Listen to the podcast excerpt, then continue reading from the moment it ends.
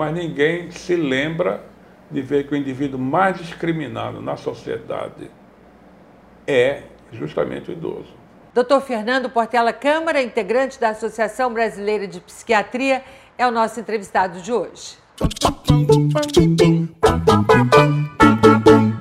Desânimo, tristeza, comportamentos autodestrutivos podem ser sintomas de depressão considerada o mal do século pela Organização Mundial de Saúde, atinge mais de 2 milhões de casos por ano no Brasil. Um desafio para médicos e pacientes.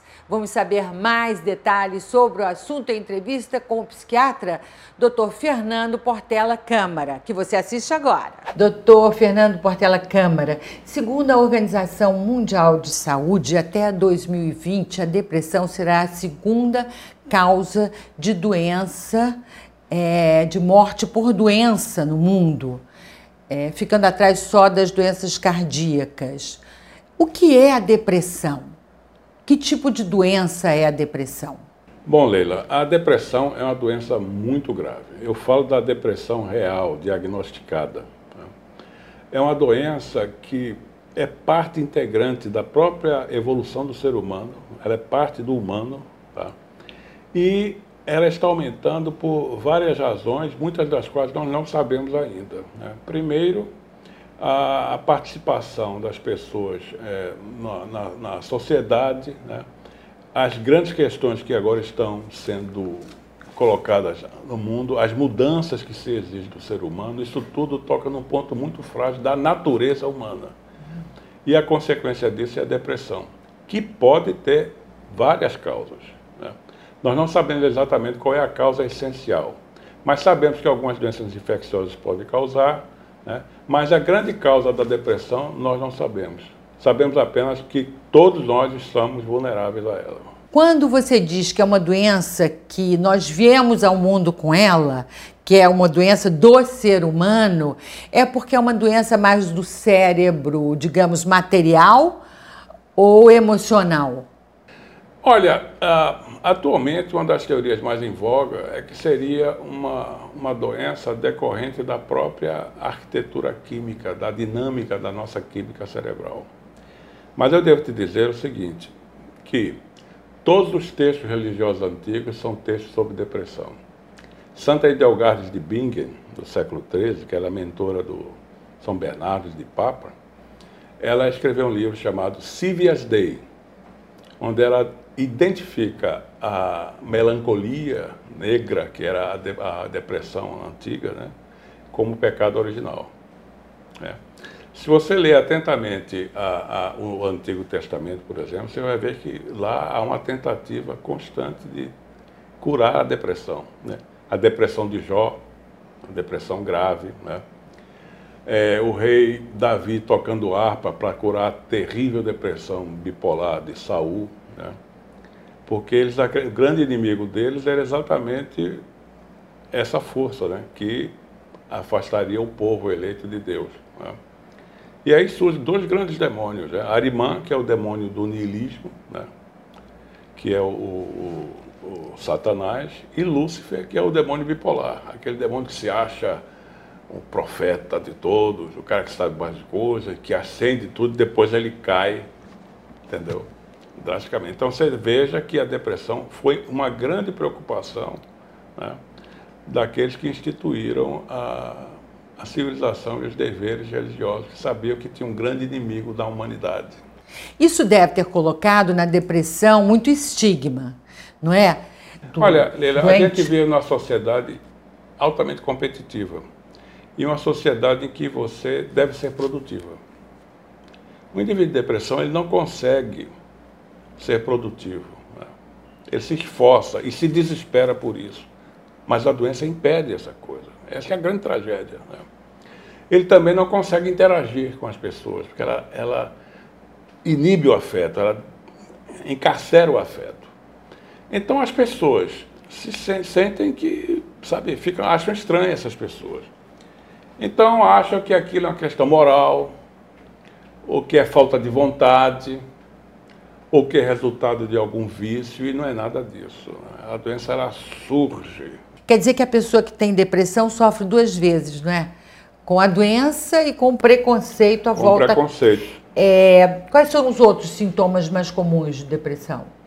Olha, a, é isso que eu te falei, né? A, a, pessoa não consegue render, ela sofre por causa disso, ela não consegue fazer as coisas que gostava de fazer, ela não consegue ter disposição né?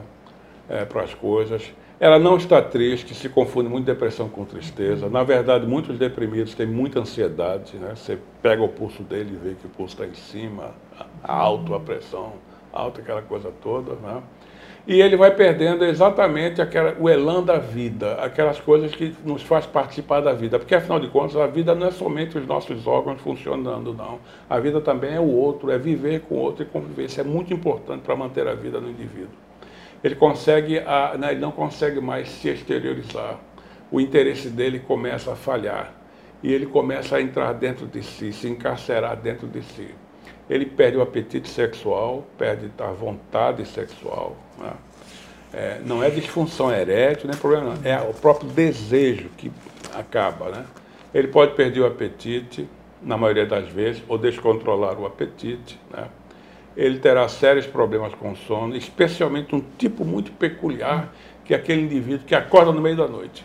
Três horas da madrugada, quatro horas, ele acorda subitamente, angustiado e não consegue mais dormir. Entendeu? E é preço de muita angústia, aquela coisa toda. Não?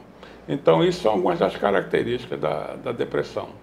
Que é um estado que começa, de repente, e que, se durar no mínimo duas semanas constante né, ou mais, você já pode começar a suspeitar de uma depressão. Doutor Fernando, quais os principais fatores de risco da depressão? Algumas pessoas são mais vulneráveis que outras. Mas você deve entender isso como uma vulnerabilidade. Vulnerabilidade. Não como uma causa que venha do exterior e atinge aquele indivíduo. Então, existem os fatores de risco que ativam essa vulnerabilidade. Exemplo, um indivíduo que teve uma perda muito séria na vida, né? um ente querido, né? ele pode entrar num tipo de depressão chamado luto, né?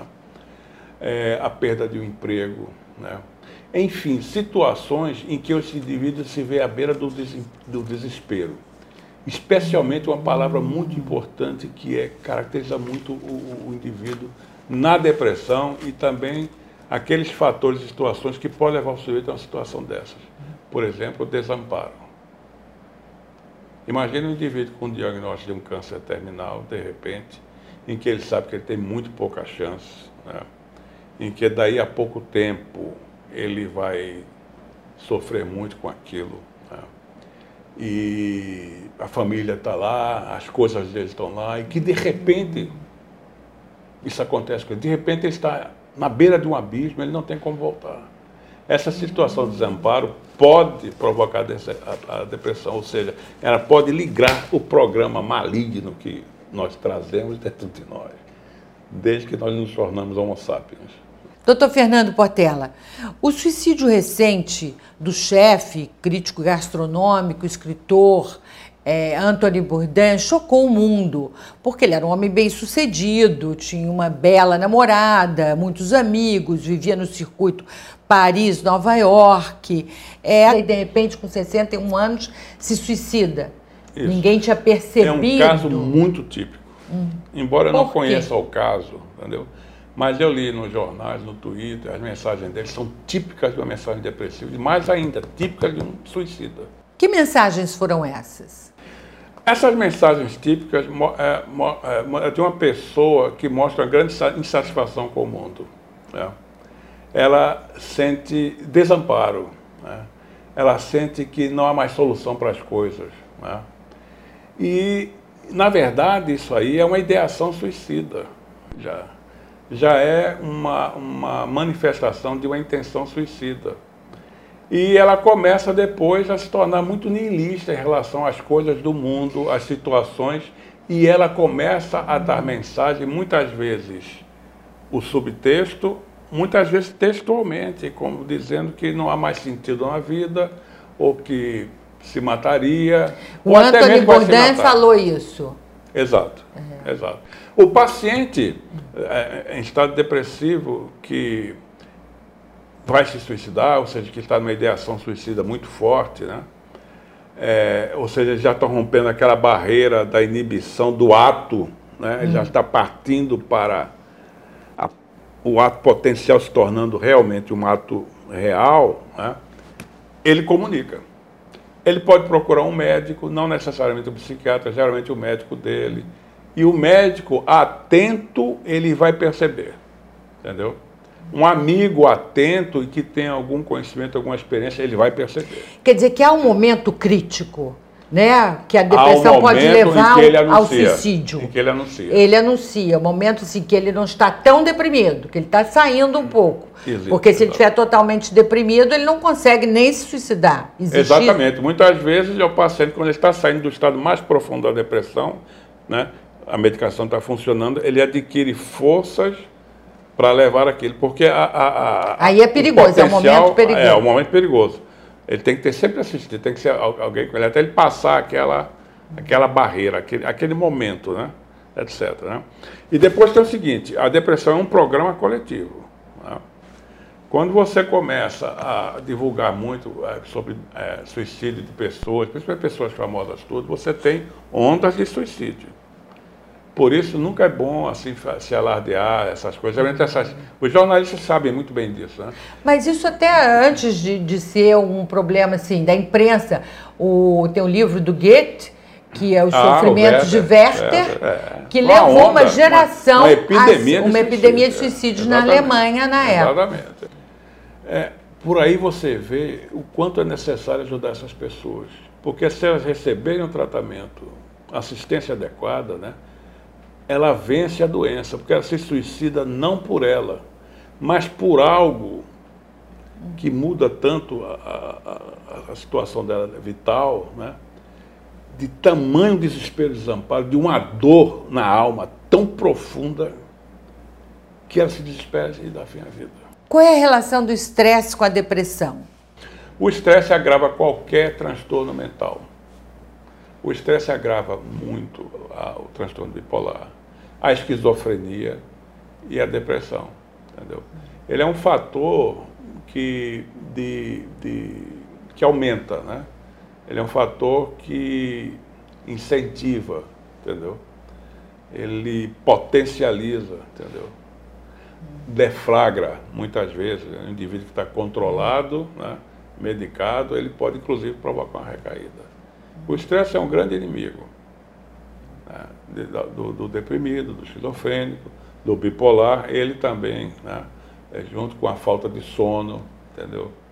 Um indivíduo que, tem, que não respeita o sono, que fica acordado, é muitas vigílias, aquela coisa toda. Né? O estresse pode, inclusive, atrapalhar um tratamento. A doença já, já, já perturba, já inicia muitas vezes com a perturbação do sono. Né? E o indivíduo que tem a, a doença, né?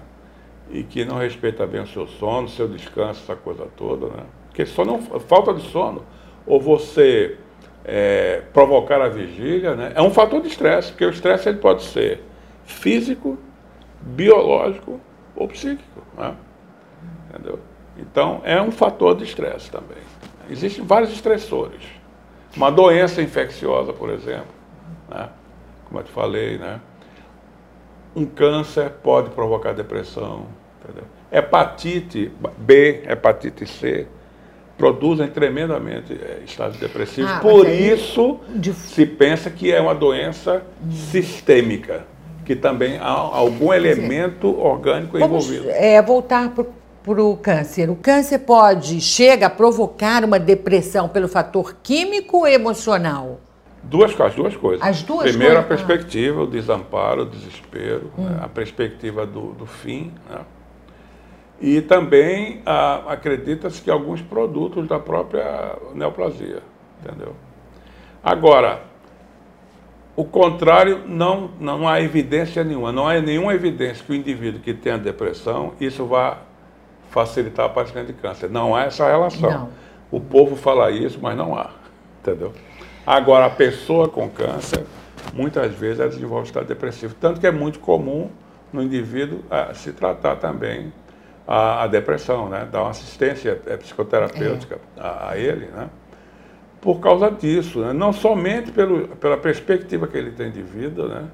mas também pela própria doença que pode provocar sistemicamente sintomas depressivos.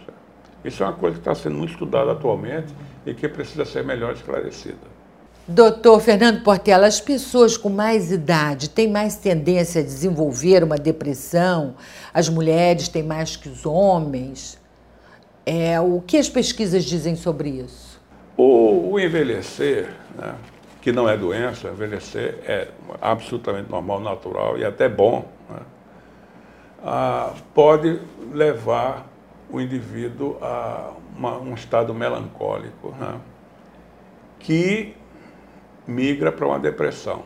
Principalmente as pessoas que vivem sozinhas, né, é mais comum nos homens que nas mulheres.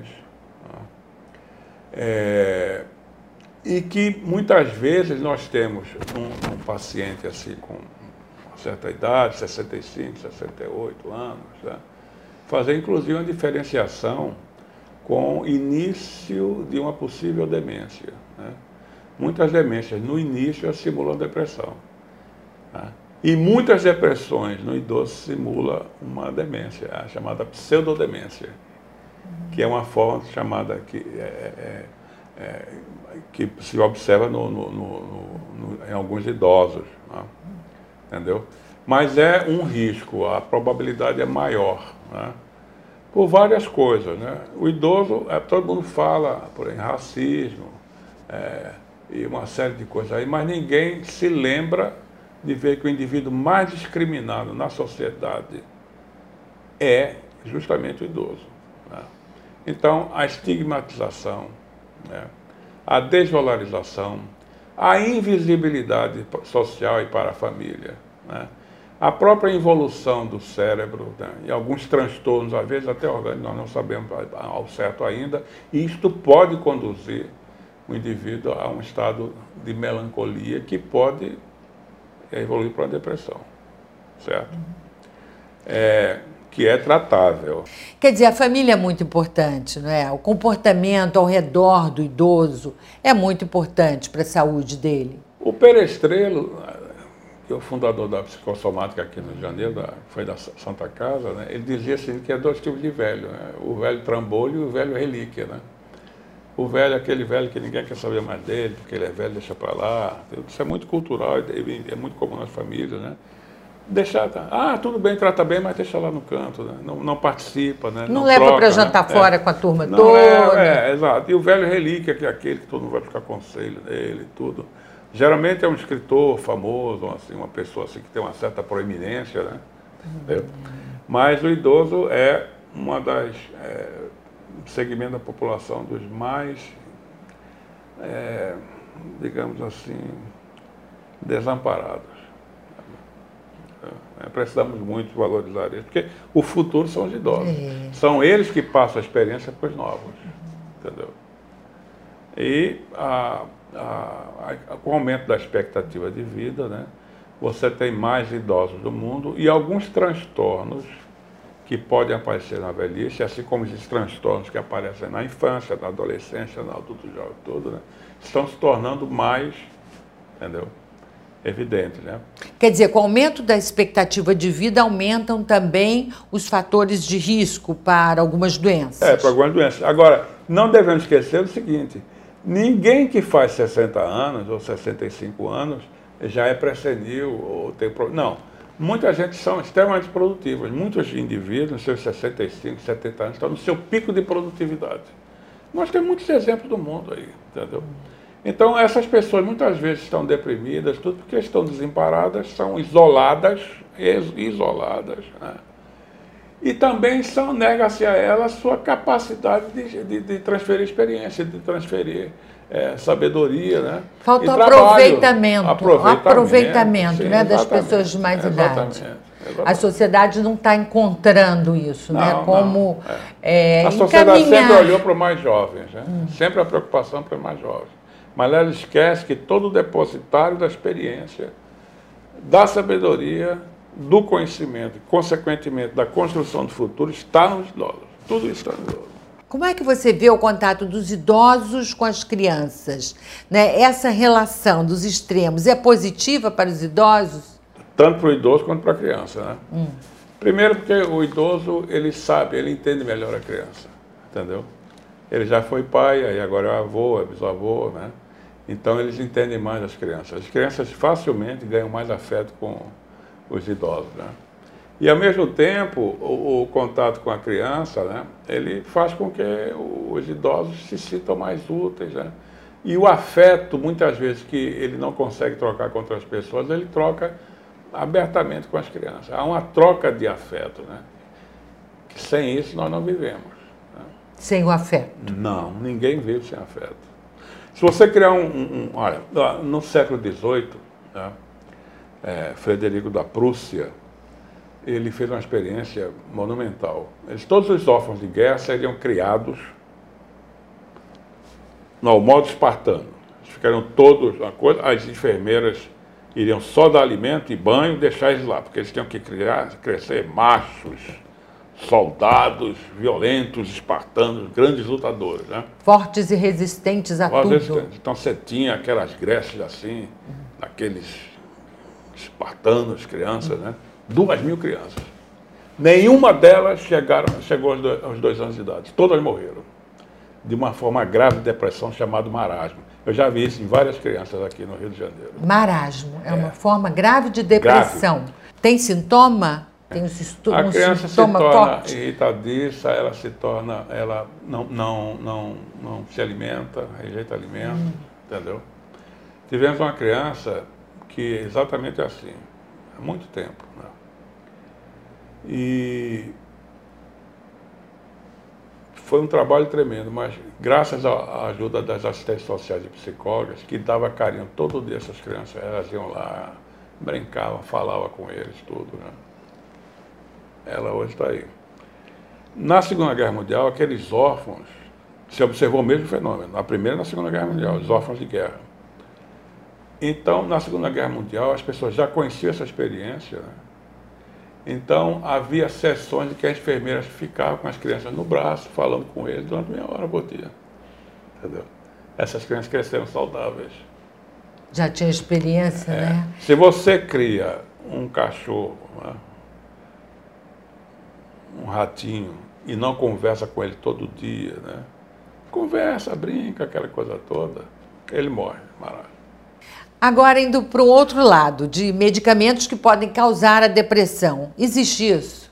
Existem medicamentos que nós sabemos que têm um grande risco de causar depressão. Existem outros medicamentos que têm o potencial de causar, causar depressão. Isso significa que, estatisticamente, hum. se você usa esse medicamento, você tem três vezes, duas vezes e poucas vezes mais, ou um, de ter um, uma depressão como sintoma colateral dos medicamentos. Mas são medicamentos que de uso comum podem ser comprados? É? Sim, sim. Podem ser comprados na farmácia sim, sem se, receita? Se usa constantemente. Que tipo de medicamento? Olha, beta-bloqueadores, é, anticoncepcionais hormonais, antipertensivos, vários deles, entendeu?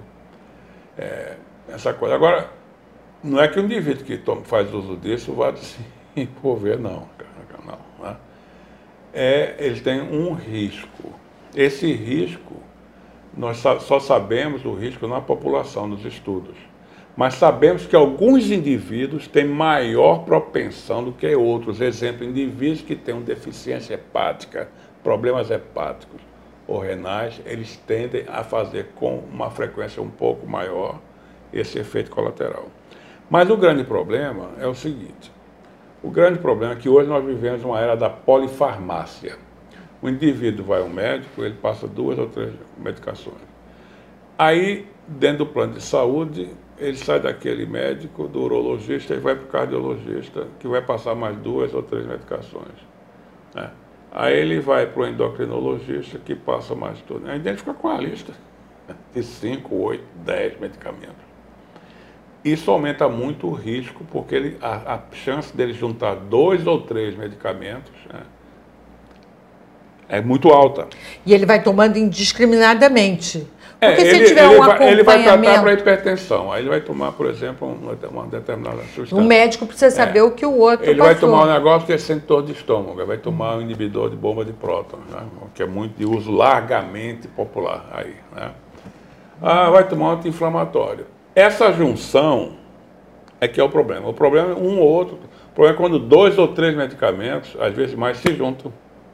Às vezes o indivíduo está em tratamento anti, com antidepressivo, ele está tomando antidepressivo, mas tem uma lista desse tamanho de medicamentos que no seguro-saúde você não tem mais a relação médico-paciente, né? É uma relação de consumo, né? Você vai para lá, vem para cá, coisa e tal. Aí você tem três medicamentos que vai anular o efeito do, do antidepressivo. Então, ele não vai progredir na, no tratamento com antidepressivo, entendeu? Então, o psiquiatra tem que estar muito atento à medicação do seu paciente e às medicações que são prescritas para ele. Né? Hoje em dia, as interações medicamentosas são uma coisa tão séria em psiquiatria que é quase que hoje em dia uma subespecialidade. Nós temos que ficar muito atentos, conhecer bastante farmacologia, é, conhecer esses medicamentos novos do mercado, etc para poder orientar bem o paciente e garantir uma qualidade de tratamento esperada. Doutor Fernando Portela, agora para a gente terminar, existe um estilo de vida, um jeito de ser que as pessoas devam perseguir para evitar é, tanto a depressão como os males psíquicos em geral, para ter uma qualidade de vida melhor como um todo? Leila, eu respondi a você de uma forma provocativa. Eu diria que só voltando ao paraíso. Né? É. Como nós saímos dele, né, existem os psiquiatras. Agora, eu só posso te responder a pergunta da seguinte forma: ninguém sabe. Mas eu te digo uma coisa: quando as pessoas se veem desamparadas, sem oportunidades, confusas, entendeu? O espectro da depressão começa a se espalhar ela se torna uma ameaça. E a depressão é tão complexa que ela afeta inclusive sistemas orgânicos, né? aumenta os riscos de doença cardíaca, inibe o sistema imunológico. Nesse país, do jeito que as coisas estão, você vê o reaparecimento de dengue, febre amarela, chikungunya, Sarampo zika, agora. Tudo está acontecendo porque a população hum. está tão deprimida de um modo geral, socialmente, tá? que o sistema imunológico da população está começando a se deprimir e está começando a aparecer doenças antigas que nós nem mais nos lembrávamos dela. Né? Então é necessário um grande trabalho da sociedade né? Para isso. Tem que se ver, porque senão isso vai levar a uma aniquilação. Nós estamos num estado de aniquilação com tudo que está acontecendo por aí, nessa política, nessa confusão de, de, de, de corrupção, de tudo. As pessoas estão desesperadas. Muita, tá, muita gente está se suicidando, pais de família, tudo. Pessoas, é só você investigar, você vai ver. Compreendeu? Nós somos muito frágeis. E a nossa fragilidade toda chama-se depressão. É aquela coisa que está lá na nossa natureza ali, entendeu? Letal. Nós temos um programa de autodestruição, compreendeu? E a questão é não ligar esse programa. Doutor Fernando Portela Câmara, muito obrigada pela entrevista. E aí, gostou da entrevista? Esclarecedora, não é? Então, dá o seu like, compartilhe com seus amigos, inscreva-se no canal e volte na próxima semana. Um grande beijo e até lá!